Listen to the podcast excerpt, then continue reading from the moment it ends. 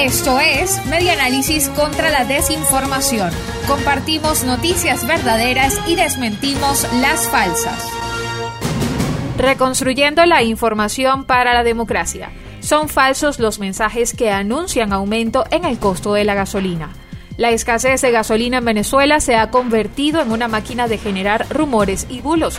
Diariamente circulan mensajes en redes sociales sobre supuestos operativos para acabar con las colas de gasolina o informan sobre la aprobación de leyes para el aumento del combustible. En las cadenas que circulan por WhatsApp, Telegram, Twitter o Facebook también han denunciado la supuesta eliminación de la gasolina subsidiada.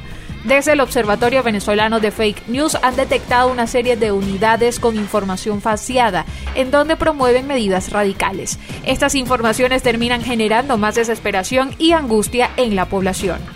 La última unidad detectada por el Observatorio Venezolano de Fake News empezó a circular el 16 de julio del año 2021. En el mensaje aseguraban que el precio de la gasolina subsidiada sería de 0,25 centavos de dólar y la premium pasaría a costar 0,60.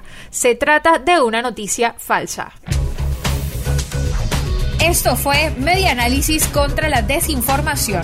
Síguenos en nuestras redes sociales, en Twitter e Instagram en arroba medianálisis y nuestra página web medianálisis.org.